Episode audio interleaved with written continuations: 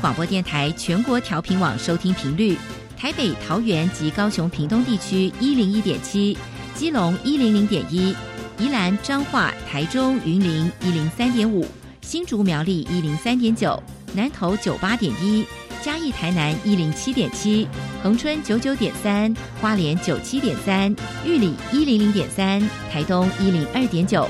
澎湖九九点一，金门八八点九，马祖九一点五。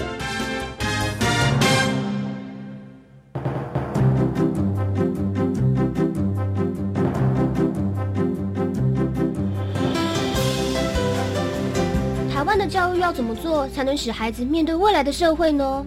当我们期待学习者改变的同时，也期待教师的教学方法跟着改变，家长的观念也一起改变。一起携手，协力同行。于林校长带您探索、自发、互动、共好的十二年国教新课程，听见台湾教育的改变。欢迎收听《国教协作向前行》。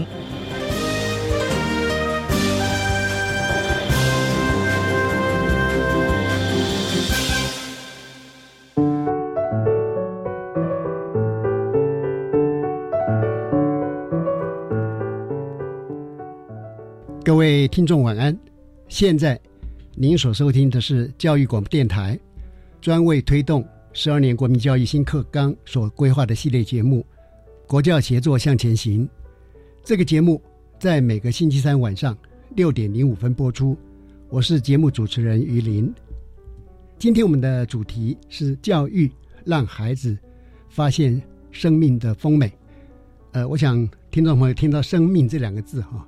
一定会非常有感觉啊！那我们邀请到的来宾呢，是新北私立徐汇高中的陈海山校长及杜佳玉老师。那我首先来为各位介绍两位来宾。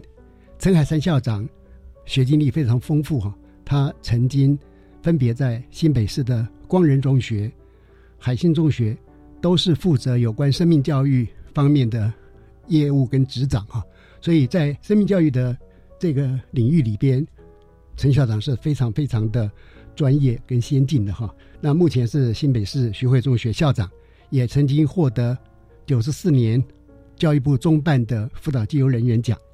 呃，这些年也一直在生命教育方面做奉献哈，是我们教育部生命教育机优人员，为教育厅呢撰写生命教育的教材，以及为幼师出版社啊生命教育课本及故事书的作者啊。陈海山校长您好，主持人好，各位听众大家好。是，呃，今天还有另外一位来宾，也是我们徐汇中学的老师杜佳玉老师。杜老师学历也是非常特别啊，因为他是辅仁大学宗教学系毕业，同时呢又辅修了应用心理系。那么目前也是徐汇中学生命教育的组长哈，所主办的也都是生命教育方面的活动，特别呢在课程教授方面。呃，分别担任国中部的生命教育课程以及高中部校定必修。呃，我们知道徐汇的高中的校定必修也非常非常有特色哈，包含非暴力沟通啊、正确的决定、仆人式领导等等哈。那因为杜老师也有机会呢，带领学生到柬埔寨参与国际志工的服务哈。我想待会儿我们有机会来听您的分享。杜佳玉老师您好，主持人好，各位听众大家晚安。好的，呃，徐汇中学是一个非常有历史、有特色的学校。是不是麻烦陈海山校长先为我们听众朋友介绍一下，呃，学校的一些基本资料概况呐、蜕变呐、呃等等的一些背景？好，嗯，谢谢主持人。呃，徐汇中学当然现在是在新北市的泸州，其实它是在一八五零年的时候就已经在上海的徐家汇建立了这所学校。那这个学校非常的悠久，是由天主教的耶稣会。所创建的学校，在许家汇的原因，就是因为是徐光启的家乡，所以许光启跟耶稣会的一种合作的关系，在教育工作上。那一九四九年之后，这个学校呃关闭。那在台湾的校友们，就在一九六三年就又重新希望可以有这个所学校，所以依据又用了呃徐汇中学的名字啊继续复校。那复校到今天，今年大概也要到进入六十年的历史了。那这所学校除了有这样子的一个在历史上的意义之外，也看到它的传承就是在耶稣会的教育之下传承。那我们学校的特色就是我们自始至终全部都是男孩子的教育，所以我们的学校从国中一年级到高中三年级，全校都是男孩子。那我们的耶稣会的神父们也觉得，我们就是做男孩子的教育，是这个大概是他最大的特色。是，如果要讲到说这样的转变，大概就是在最近几年。我们很清楚的把耶稣会的教育跟一零八课纲结合起来，定调在我们的核心价值就是成绩达人，然后把我们学校的教育核心在自觉、才智、爱心、豪气，我们想建立这样子的一个课程，也跟一零八课纲的结合，然后可以真的去落实一个豪气男孩的男孩子的学校。是，呃，我觉得说像这样一个有历史传统的学校哈。而且他能够坚持当年的创校的精神，呃，其实也很不容易啊。特别是私立学校哈，呃，对所有的经费是必须自己来筹措。对，可见呢，这样的一个教育的价值跟理念哈，还蛮被呃校友啦或是一般社会大众所认同啊。是。那因为贵校有非常多特色哈，那我想我们就逐一来请来请教哈。那我我们知道说野学活动是徐汇中学的特色课程之一了，是的，之一哈。那么因为一般来讲，很多教育界的伙伴或社会大众谈着谈着呢，就完全锁定在学科里边。是，其实非认知能力呢，对于孩子未来的成就与发展哈，它的重要性并不逊色于学科。这个在心理学的研究都已经证实的哈。是，那是不是请校长谈一下？呃，贵校的野学活动的核心定位是什么？您可以呃，是不是能够很呃开阔的跟我们谈谈你的理念啊、策略啦、发想的缘起？好，呃，我想其实很清楚会看到，呃，学校耶稣会的教育，其实他最希望的是一个博雅的教育。所谓博雅的教育，其实就是希望每一个人他可以认识他自己，他可以发展他自己的才能，然后你想学什么都可以。我的教育支持你成为你自己想要的那个样貌。嗯，其实这个是耶稣会教育最愿意做的一个样子。是，因此我们不是说学科不重要，我们会说学科其实只是人的一个工具而已。是，他借着学科的学习，利用这样的工具，可以为别人服务，这样子的学科才会有它的价值。那。因此，我们就会看到非认知的这个部分，就需要更多的活动跟经验去帮忙孩子从经验当中去学习、去反省。于是，野学就变成是一个很重要的一个活动。那野学顾名思义叫做野外学习，所以我们觉得为什么要去野外学习？为什么不在教室学习呢？因为到了野外，人就要变得渺小。嗯哼，那人就不在自己的掌控当中。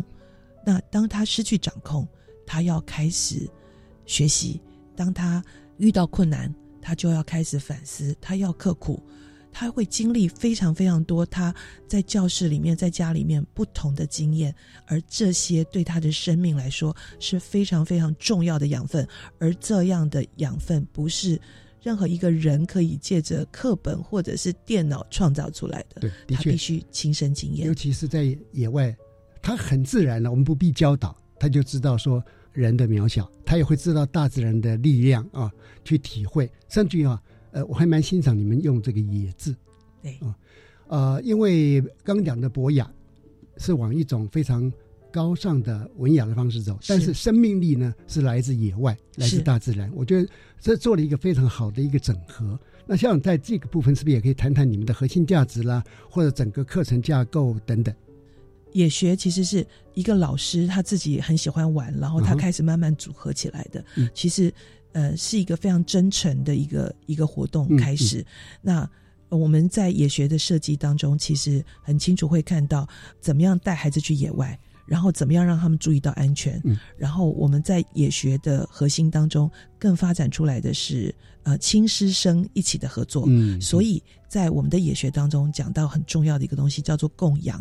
嗯。所以是呃，所有参与这个活动的爸爸妈妈是去养所有的小孩。是。那所有的小孩在这地方像兄弟姐妹一样的、彼此之间的学习合作，然后是混龄的，他是大的要带小的，然后小的要去学习。嗯所以在这样子的一个教养当中，其实这个核心当中，其实很清楚看到人跟人之间的关系，嗯，然后在彼此的陪伴跟鼓励之下，所以我印象中，我们骑脚踏出去环岛，嗯然后那个小的那个游轮子破掉了、破胎了，大的就停下来帮他修，嗯嗯帮他修、帮他换，换完了以后，他们再一起上路。就后来那个年纪大的小孩的轮胎也破了，那破了以后呢，他当然自己会修，他就自己蹲下来修。嗯突然一抬头看到刚才修的那个年纪小的小孩在旁边停在那个地方，他问他说：“你怎么停在这地方？”嗯那个小的孩子说：“我陪你。”嗯嗯，虽然我不能帮你修，是但是我回馈了刚才你对我的关怀。是我陪你，嗯其实是一个很动人的事情。嗯然后那个大的其实很酷，因为是男孩子，很酷。他就说：“好，我修好了，我们一起走。嗯嗯”所以我觉得看到男孩、大男孩、小男孩这样的一个故事，其实就显现出来，也觉得很重要的事情。他除了克服自己的一个困境去努力之外，还有陪伴，还有彼此的彼此的教养。嗯我觉得这是很重要、很重要的经验。嗯呃，其实野学活动它提供的场域哈，就是绝对绝对是真实的，甚至于呢，你也不必去设定说，哎，我来设定一个情境啊、有一个人的呃轮胎破了，我们该怎么做？不需要，因为它各种各样，甚至可能还发生呃令我们想象不到的事情哈是。呃，待会儿我们有机会呢，都可以继续来谈。那这一方面，呃，不晓得说杜佳玉老师这边有没有什么呃要跟我们一起来分享的？呃，比方说像前几天我们带国高一的学生出去公训，啊，那这时候我们其实有有效菲律宾的小孩来到呃场，就是陪同我们一起去露营。嗯然后你就会发现的是，我们家的小孩他其实虽然他们在语言上面没有办法就是对话的很流畅，嗯哼，可是他们在学校教育的过程当中，他们就会去看到菲律宾孩子的需要是什么，嗯。他们就会一同去邀请他们，然后会去在他们的旁边去鼓励他们，嗯甚至于在做菜的时候，嗯。他们会先呃把菜色弄好，然后就请他们在旁边能够稍微等待一下，或者是邀请他们一同在做菜的过程，嗯就是能够去看到别人的需要是什么，然后也去关心别人，不会心想说，哎，我们只是我们自己。嗯，对嗯我相信呃还有很多别的故事，待会有机会我们再请杜老师来分享哈。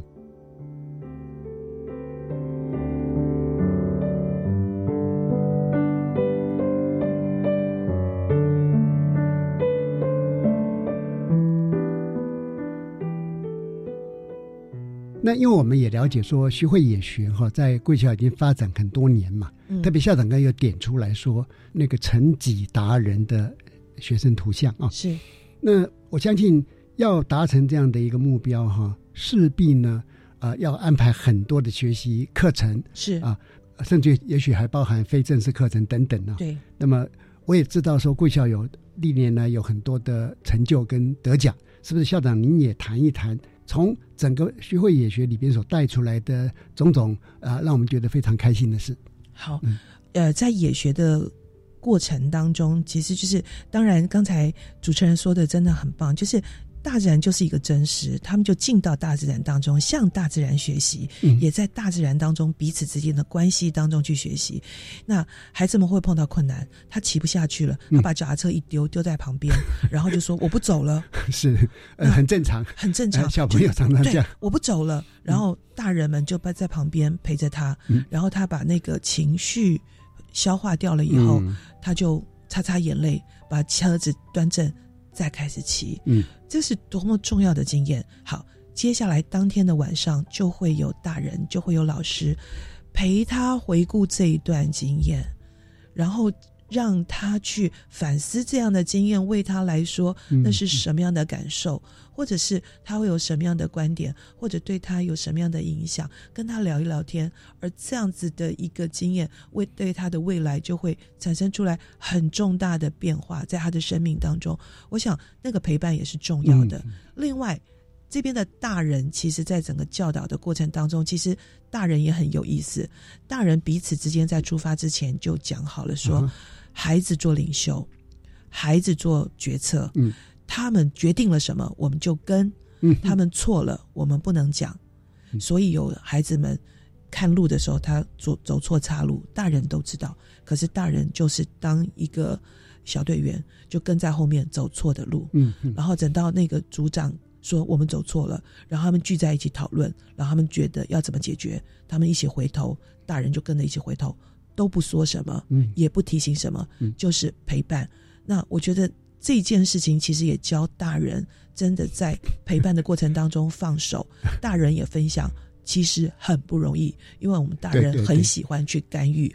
那大人的干预，一方面说我希望他们安全，其实另外一方面就是也可能又觉得我不想他错，我不想让自己走冤枉路等等的。可是这个过程其实让孩子学的更多。嗯，那我觉得这个也是也学很重要的一个。合在一起，亲师真很重要的议题。那我们也把这个大野学的精神放到课程当中，因为大野学我们没有办法让每一个孩子都去经历，那个是一个自由参加的活动。而且哈，他也我们每一年的活动，一定孩子他得到的学习经验也不一样，也不一样。对对。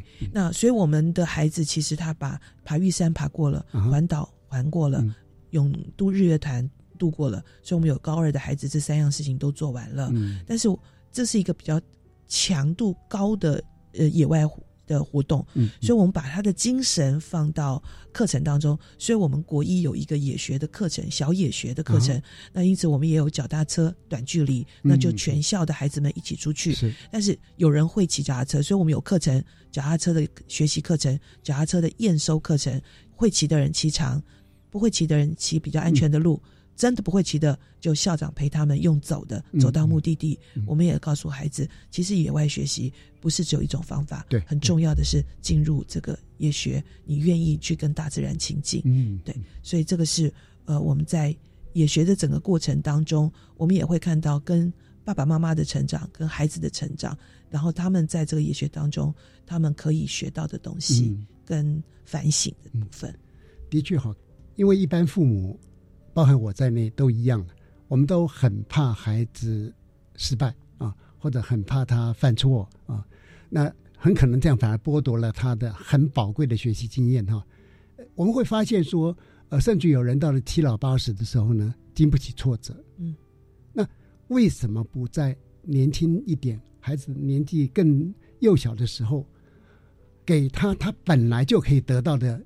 学习的机会嘛，甚至于犯错的机会，或者修正再调整的机会啊，那这个可能是反而是对他的一个最好的礼物了啊。刚刚校长也提到说，呃，家长们在发现孩子走错路径的时候，他们能够不介入，我我我相信对家长们来讲是一个很难得的学习。为什么？不容易。每一个人心里面一定是 很多 OS 啊，呃，我们能能能领略了哈。那但是呢？当他们忍下来之后，所带来的后效是没有做指导，却带来了一个最大的、最有价值的一个指导，哈啊，这个这个是非常难得的，哈。是是，而且贵校能够把大野学的呃各种所需要的能力等等，哈，把它转化成在小野学，对，是在课程里面是每个孩子他有有机会，而且刚刚您讲的。呃，不同的人可以用不同的速度、不同的路径，甚至用校长您说陪同孩子用步行，步行的，对。其实人生本来就这样嘛。我们要达到目标，并不一定说只有一种工具或者只有一条路径，是可能是非常繁复多元的哦。是，我想也许孩子会有不同的一些呃启发。是，那呃不晓得，因为教育老师也参与了很多研学的活动，那么就这一个区块里边，您。呃，有一些什么样的发现，请您来做一点呃分享。嗯，我的印象有一个高三的孩子，他在大家分享的过程当中，他曾经讲过，他就说，他那时候要去爬山的过程里面，他心想，我干嘛不待在家里啊？我干嘛没事现在要去爬这一段路？是。可是当他在真的爬到山顶上的时候，嗯，其实他说，我了解我在这段的过程当中，我心境上面的一个体悟。对，躺在家里吹冷气是一件非常舒服的事。嗯，可是当我发现原来我可以克服我自己的不管是惰性还是过程当中的那个闷热流汗的感觉，然后跟大家一起站到山顶上去看那一片风景的时候，他觉得。我相信我的选择是对的，嗯，然后而且回去之后，彼此的那个情谊，就像刚刚校长讲到，那个关系就变得更近了，嗯然后也能够去做分享。那他们就会邀请学弟在未来的生命过程当中也加入这样的一个体验。嗯，对，好的，我我相信啊，在学会野学的推展过程当中，校长一定会得到许多来自亲师生各种不同的回馈哈。呃，是不是您也可以谈一谈您印象比较深刻的部分？我觉得哈，嗯我们常常喜欢在学校里面的这样子的活动的时候，邀请家长跟我们一起来。那所以当然学生也在活动当中，家长也在活动当中。所以我就记得有一次我们去去做一个爱心健走的时候，就是。呃，因为 COVID 的关系，我们校庆的庆祝活动不能举行，所以我们就变成爱心健走。嗯然后刚好那次那时候天气很不好，就是一直在下雨，所以就有很多的家长、学生、老师就问说：“那我们要不要取消？” 那因为我觉得，其实我们自己在野学的精神之下，就觉得为什么下雨我们就要取消这个活动？所以我就写了一篇文字，嗯只是跟大家说，对。天是会下雨，嗯，可是人跟人的关系，跟我们愿意去做爱心健走，我们付出的这一件事情，不会因为下雨而有改变。可是如果今天真的雨下的，然后我们仍然去走，那就更显得我们做的这个爱心的这件事情，它是多么的值得，是多么的有价值的，是我们我们在困难当中，我们都愿意去做的，嗯那是更显其价值。嗯所以我就写了一封信给全校的同学、老师跟家长，他们帮我传出去。有一个家长后来参加的时候跟我说：“他说校长，我就是看到那封信，嗯我原来没有觉得说我要跟我孩子一起走，结果看了你的信之后，我觉得我真的要跟他走，就算是天气不好，我也觉得值得，因为这件事情更重要的不是下下雨。”而是我们怎么去克服？嗯那克服的也不是天气，克服的是我们对很多事情的价值跟态度，我们究竟看重的是什么？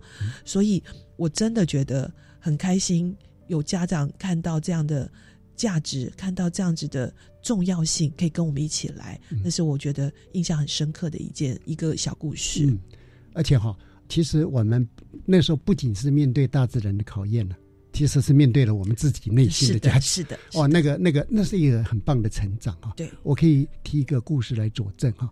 呃，我自己爬山爬了不知道多少次了，印象最深的一次是初中的时候参加国小同学会，而且是爬贵校附近的山啊，就是观音山。观音山，硬汉里，要知道那是很多年前，很多听众朋友你还没有出生哈、我就不泄露我的年龄秘密。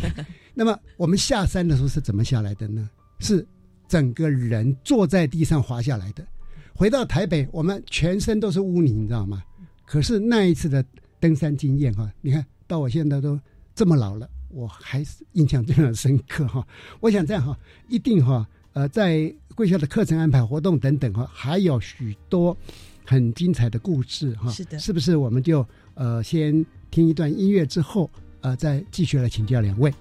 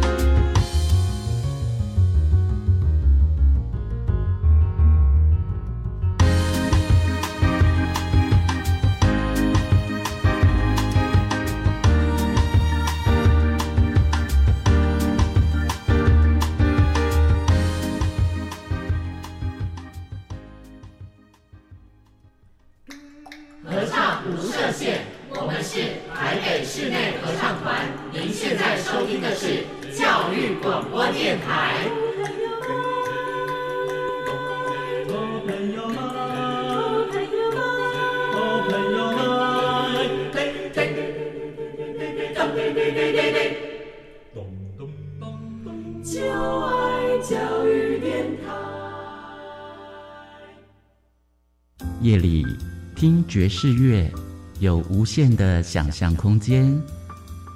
聆听爵士女伶男神的爱恋与人生，和爵士大乐队一起摇摆。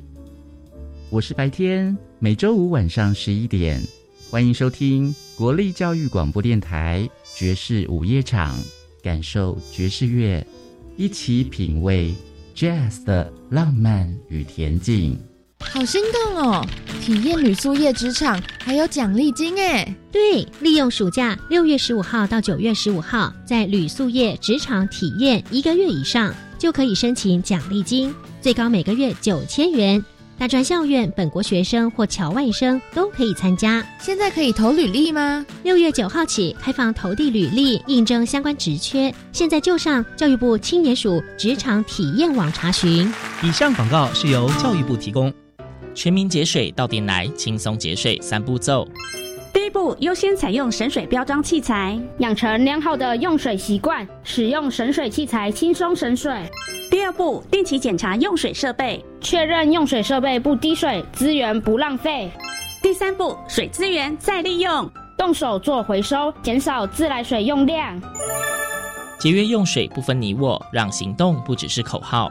以上广告由经济部水利署提供。台湾弦乐团，我们都在教育广播电台。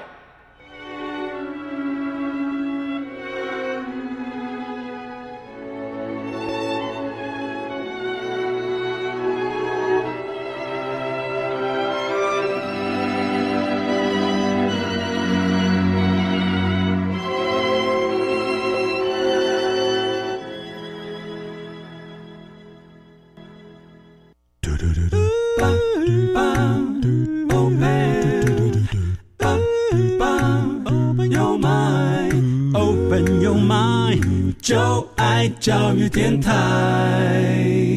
嘟嘟嘟嘟咻比嘟爆。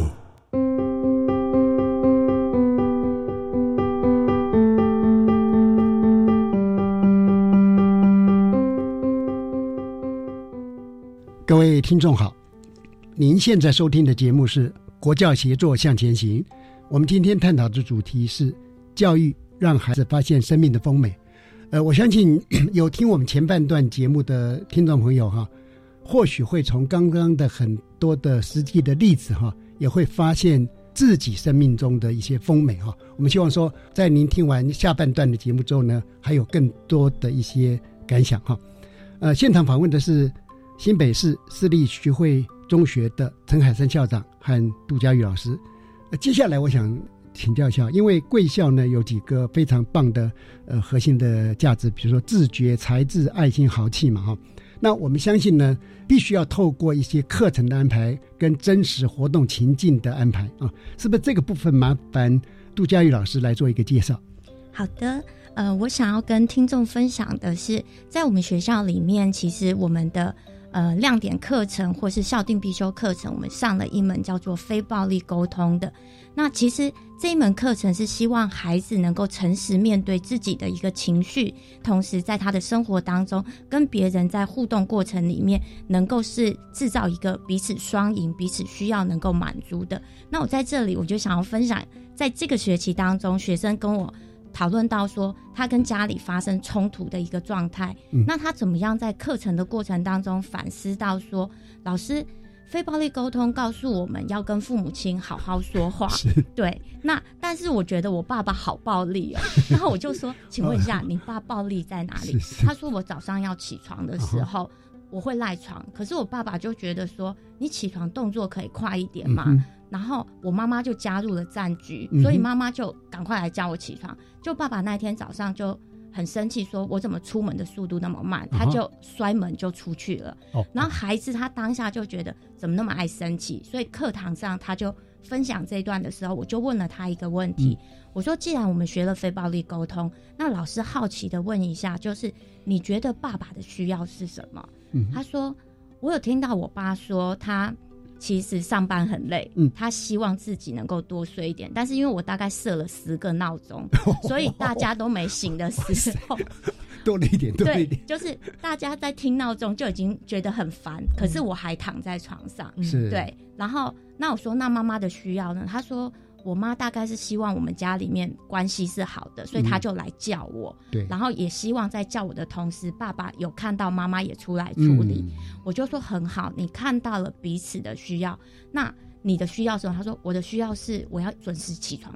后来我就跟着学生在分享的过程当中，我就说：“那你有没有看到你可以做什么样的一个选择？”嗯哼，他就说：“嗯，是要跟我爸讲，可是讲不通；跟我妈讲讲不通。”我说：“但是你都看到他们的需要了。”然后我就问这个孩子说：“那你有考虑住宿吗？”嗯，然后所以小孩才心想：“哦，原来解决事情的方法不见得只有一个，只是用说的。对，所以。如果我住宿，可能就解决我们家亲子冲突的这个部分。所以其实我们，但是那时候他不能设十个闹钟了。对他，可是重点是隔了两个礼拜，我就在问这个孩子说：“哎，那请问一下，你起床这件事情后续怎么样？”他说：“老师，我解决了。”哦，对，所以其实就是你在听他们分享，在课程学习过程当中，他看到有一些冲突，不管是在教室或在家里，他会愿意去。把课程学的东西去表达自己的感觉，去看到别人的需要，然后我们共同找方法，然后也提出自己可以做些什么。我觉得这个是孩子们让我觉得很棒的地方。嗯，对。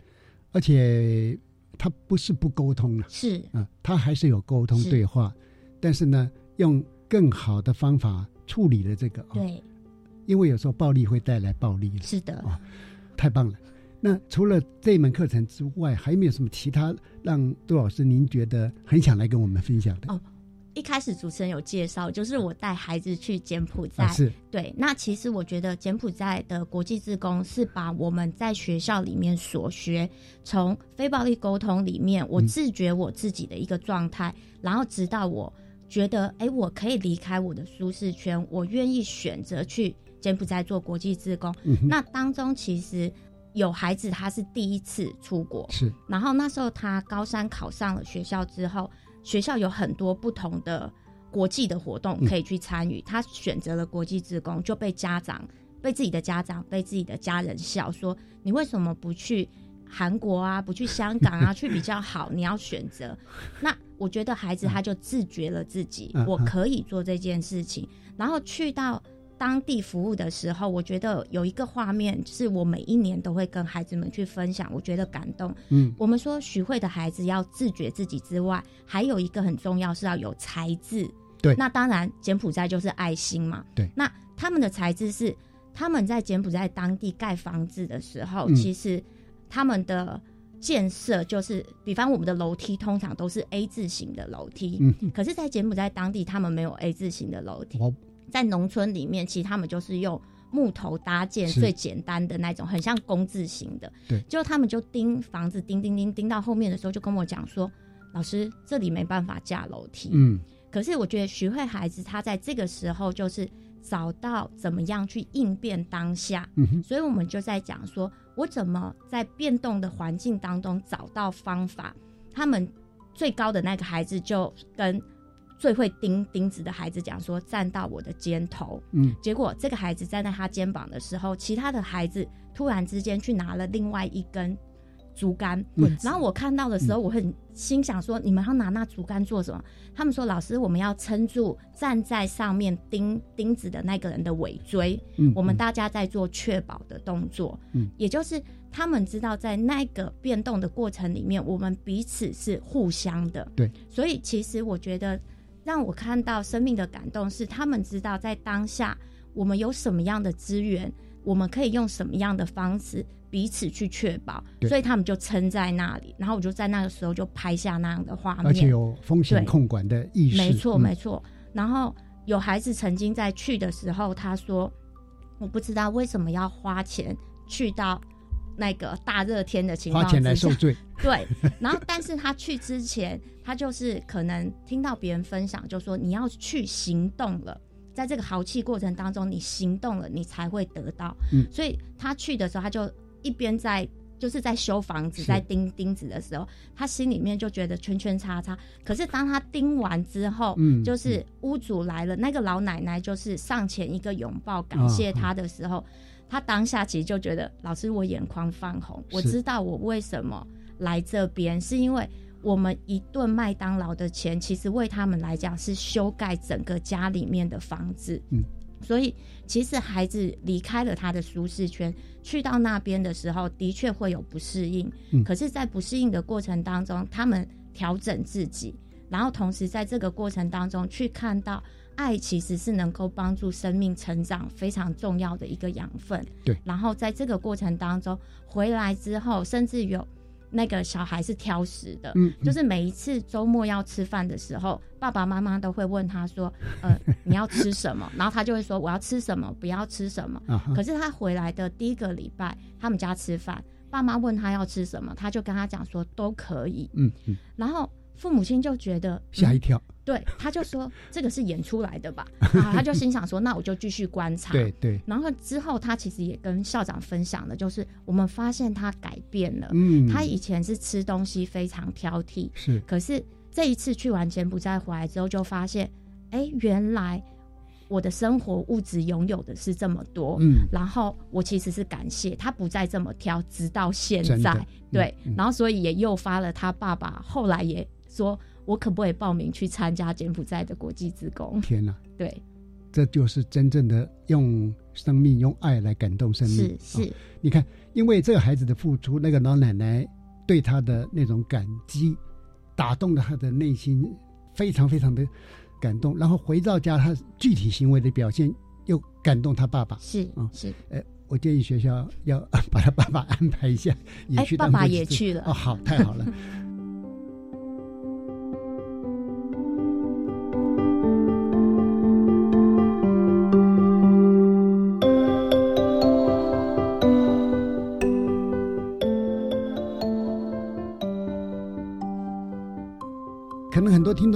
之后，呃，如如果觉得这个很很不错的话，您也可以考虑哦，把您的孩子呢安排到类似的活动当中，说不定会有你呃意想不到的一些呃收获哈。呃，这个部分是不是陈海生校长也来为我们呃做一些例子的说明或者分享？好的，呃，顺着刚才呃主持人所说的就是呃爸爸妈妈可以安排孩子去啊，但是我我自己会觉得更重要的一个事情是在徐汇，因为我们我们真的很看重活动，但是我们也更看重的是活动之后的自觉，嗯，所以其实我们在柬埔寨的国际职工，呃，我跟杜老师。每一个晚上，其实都帮孩子们做他们当天的反思。嗯，那所以孩子们是可以在一天的忙碌，或者是辛苦，或者是忍耐他们的不舒服，还有很多虫的这样的一个环境之下，他们要去反思这些事情。他们突然发现到，在生命里面。我快乐，我顺利，是一个值得感谢的事情，可是不是理所当然的事情。嗯，我困难，我碰到了不舒服、不顺利，可是它也很可能是我生命中的礼物。嗯，这是他们可以在这些反思当中去收到的一个很重要的价值。那也有一个孩子。呃，我们去到那边会去买很多的面包，然后进到村庄里面，一个没有自来水、没有电的村庄里面，跟孩子们玩，那玩到一个时间点的时候，我们就把面包拿出来，好像是那个幼儿园的下午茶一样的哈，我们就分。那这些孩子们全部都会很乖的就排队，就是坐在地上等我们分这些。然后我印象好深刻的是，我们就分，然后就吐司面包一个人一片，或者是小面包一个人一一个，就分啊分啊。他们突然就来了很多孩子，然后我们分到最后的时候，吐司面包就不够了，然后最后一个孩子就没有。你知道那个感觉就是很很痛哈。可是我就在想说，我我可以拿什么东西来补偿一下这个东西？可是我还没有动多做的时候，他前面的一个孩子把自己的面包，柬埔寨的孩子把自己的面包分一半给给这个孩子，我们的孩子全部都看到了，嗯，我们的孩子很感动，真。然后后来就有一个孩子来告诉我，也也分享的时候，他就说，有时候我们会觉得文明，嗯，好像是科学或者是什么的，你的印象中觉得这是文明，可是他说，到底文明是什么？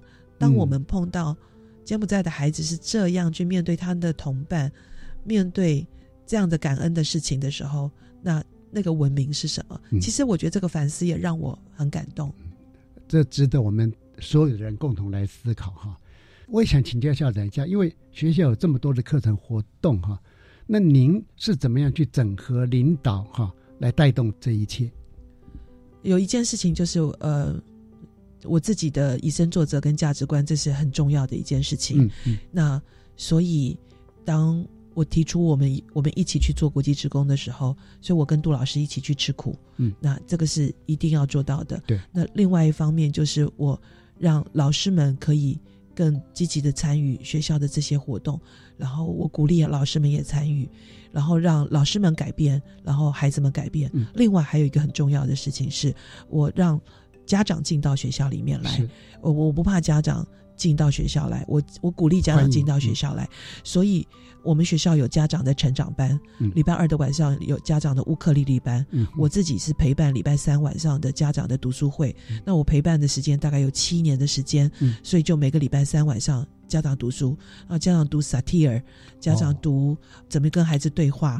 那其实我也相信。不是家长要孩子改变，其实很清楚是家长也以身作则。对，家长改变了，孩子会看到这件事情。真正的改变是来自这边。是，所以我觉我觉得这个是重要。另外，就像也学的活动或者学校所有的活动，其实我们都欢迎家长跟我们一起参加。其实是就是跟孩子一起成长，跟整个的教育一起成长。我想这是最主要在非认知的这个部分，我真的觉得看重的部分，然后也让。家长也可以在孩子的反思当，在孩子的成长当中去反思教育这件事情跟陪伴。对，好的，呃，时间实在太短哈，那我想接着请两位呢为我们今天的主题做一个总结。我想先请陈海山校长。我想一件事情是，最近我的董事长跟我分享的就是，教育不要再告诉孩子这个不能做那不能做，而是告诉他什么东西都可以做，可是陪伴他去反思。做这些事情的后果是什么？然后把选择权交在孩子身上，然后陪伴他做选择。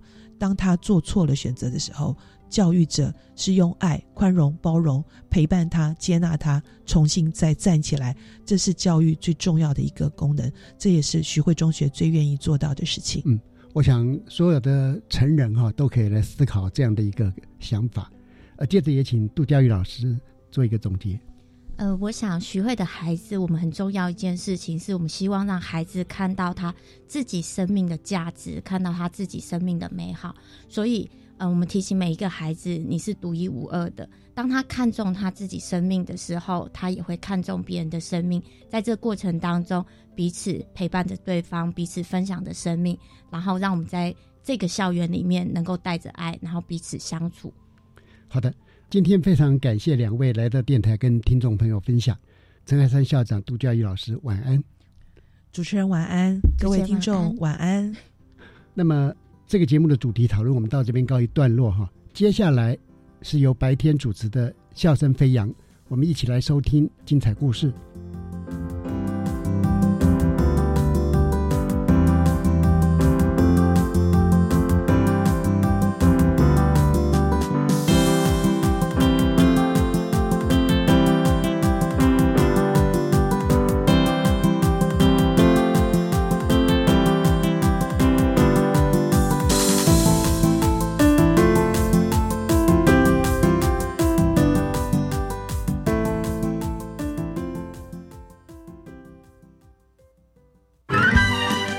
所不知道的校园新鲜事都在笑声飞扬。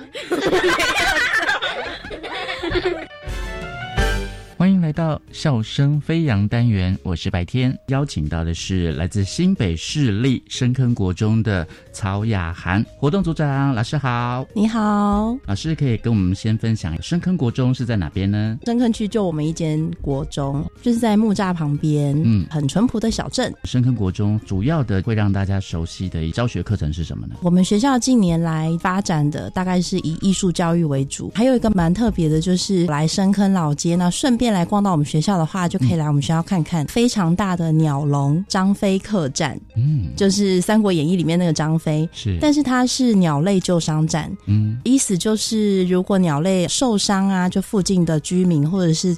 在校园里面，小朋友看到伤鸟，那个是一个伤鸟救济站课程，就是我们学校的小朋友知道怎么样照顾伤鸟，嗯，也跟台北的野鸟学会有合作，就开了社团，有相关的课程。是，请问陶耀涵老师哦，就是学校的英语教学也是很强的哈。我们老师其实都还蛮认真的啦，嗯。我目前在深坑国中就是服务到第九年，那一直都是教英语科。学校因为是在深坑比较缺乏文化刺激的地方，然后，所以我们小朋友学英文其实是很需要加强他的学习动机。是，那我们学校老师包含我，其实都除了上课内的课程之外，其他还会营造一些课外的活动，嗯，哦，比如说英语的闯关啊、解谜啊，或者是英语周等等。其实目的就是要增加他们的学习动机，还有使用英语的。机会更强的是在地教育的艺术的文化的传承嘛，也是我们发展的一个主轴。其实我很贪心，就是想说，一方面来宣扬一下我们学校我们艺术教育跟商鸟教育这个生命教育。我有参与在旁边观察过老师们整个上课的过程，还有学生他从中学习到的，以及他心境的一些变化。是因为您是活动组长嘛，在你们学校的乐团也是闻名台湾嘛，国乐团对今年的国乐团。就是七位学生，嗯，但是他们还是拿了全国学生音乐比赛的特优，哇！然后我是觉得非常的了不起，所以在社区也常常活动，就是要邀请到你们的同学去参与就对了。对对，我们跟隔壁的深坑国小同学就是合组一个叫做三英国乐团，他们不管是竞赛还是校外表演，通常会一起行动，那也花了非常多课外的时间来练习。组长，您既然是英语的专门的老师嘛，在深坑国中有什么特别的跟？其他学校不同的地方，我们很致力于营造课外活动，英语周。我们是为期一周的英语活动，情境解谜游戏，就是我们把学校布置成一个像 RPG 游戏一样，然后让学生去闯关，找一个消失的宝藏。嗯，好，然后所以学生就是进入那个情境之后，就会想说，我们在日常生活，比如说我们在墙壁上贴犯人的特征是什么呢？出现在哪里的踪迹？然后但一切都是用英文来写。嗯，那学生就会看到这些线。索就要去查，说我们真正的这个犯人到底在哪里。后面几天，我们就安排学生当做 NPC，电动里面通常都会有的人物嘛，就是你可以跟他对话，借此来练习阅读跟对话的部分。在最后，我们有嘉奖小朋友很努力，然后一直闯到最后一关的，就办了一个舞会，就解谜说他们找到的犯人真的是谁。这个活动对当时的学生好像印象还蛮深刻的，就是他们直到毕业一直都还会跟我。提起这件事，老师，这个对于国中的同学们是会刺激他们来学英文吗？就我其实常常觉得，就是在台湾要讲英文不太容易吧？嗯，就是我们教英文必须要创造一些情境，让他们可以自然的运用。老师可以帮我们示范一下，比如说一进去就会说：“Hi everybody, how are you today? So do you like the weather today? Because it's rainy, right?”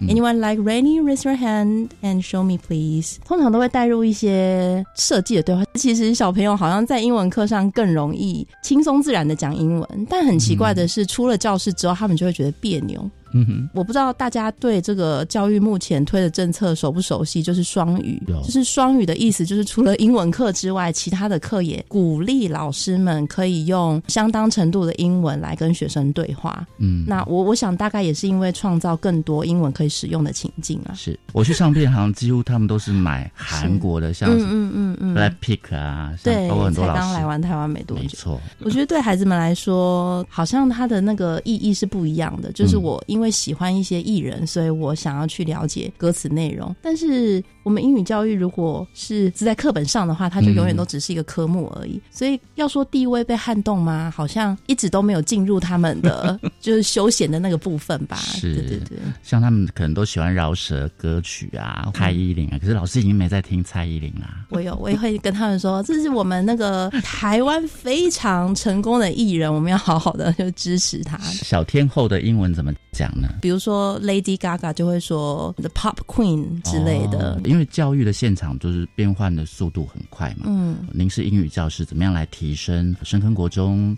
未来的一些发展呢？还是说你自己有什么样的期许？其实我觉得就还是一个点，就是英语还是一个工具，他不管怎么学，他都是希望在生活中能够帮助孩子有更多的机会或是发展。所以一来台湾比较没有那个情境去让他使用，那我们就要创造情境让他使用，就是在学校里面哦，或者是在课后啊，彼此之间能够营造一种我讲英文也不奇怪的那种感觉，其实我们就已经成功了第一步。嗯，那如果他能够习惯讲英文的话，那他出去就算他不主动讲，当外国人来找他讲话的时候，他也不害怕。这个应该是我们的目标。嗯，那进一步如果还有余裕的话，再加强读跟写，因为这个是在他们日后考高中、考大学或者是找工作的时候会更需要的。所以，我才想问你一个小问题，请说。就是因为我们推行那个双语政策嘛，嗯嗯，那你觉得英语政策就是如果成为我们第二语言的话？大概要五十年后，我们可以真的都说英文了吗？其实我们老师跟大家都是都有一样的问号啊。其实大家只要想，就是如果我们现在的，比如说广播节目好了，嗯、广播节目大家能够突然的，也不要说突然，就渐渐的改成中英版，不管什么主题都改。然后或者是新闻播报节目，或者是。公文哦，或者是我们日常的一些，不只是从学校开始，而是日常生活中，如果大家都能够慢慢的往这个方向前进的话，我觉得其实是还是需要时间，但是没有不可能。是，但难就是难在这个，我们如何让整个台湾的环境都慢慢出现英文。嗯嗯，从学校当然是一个好的出发点，但它需要的时间会更久，因为包含我们师资啊什么的，都可能还来不及追上。就二零三零年应该是来不及啦，对，但我们可以再把时间再往后延一点。那老师，同学会不会要求你说，老师你要变成百灵狗、百灵狗，他们的英语很好笑，很好玩。他们没有在 follow 百灵狗，他们没有那么 fashion 这样子。嗯嗯，他们会听的大概也不会是英文的那种。他们还是被日韩给这个对韩国比较大众，日本的话是我们那个年代的。对 对。因为我自己本身是英语国中辅导团新北市辅导团的团员，我也想分享一下我们老师目前正在做的努力。就是老师们现在增能的方向，也就是跟着教育部的政策，就是全英语。嗯，那所以我们现在开课啊、练习啊的研习，其实都尽量的帮助老师教他们方法，或者是克服心里的一点恐惧。因为我们不是那样被教大的，所以要我们突然讲全英文，真的是。就算我们讲出来，学生也不懂，是，所以他是需要一段时间来练习跟学会怎么用英文让学生听懂。新北市的老师真的是很努力，因为我们新北有九大区，然后我们常常上山下海的跑，然后到各校呢，都会发现老师们其实不是不愿意增能，而是大家真的太忙太累了。那有很多的教育政策必须要立刻的执行，比如说现在平板也很。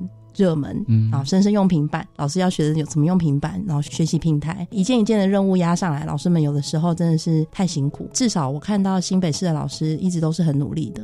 不要说我们新北离台北很近，嗯基本上应该比较能够受到台北市的这个积极向上的氛围。但关于全英语，目前台湾能够做到的真的是不多啦。嗯，一来老师自己在养成的过程中，我们就不是被全英语教大的；再来就是学生他自己的那知识够不够，我们使用英文来去上课。嗯，这是就英文课里面来讲。但是我们现在目前英文老师的目标还是全英语，就是希望以后能够全英语这样。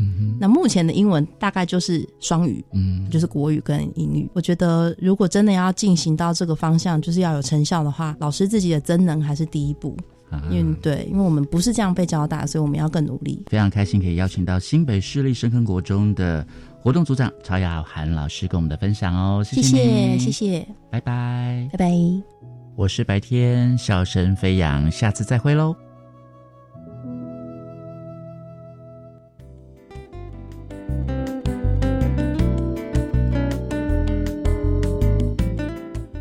各位听众，感谢您今天的收听。本节目《国教协作向前行》在每个星期三晚上六点零五分播出。下星期三将由另一位主持人谢若兰老师为您服务。欢迎您再次准时收听，再会。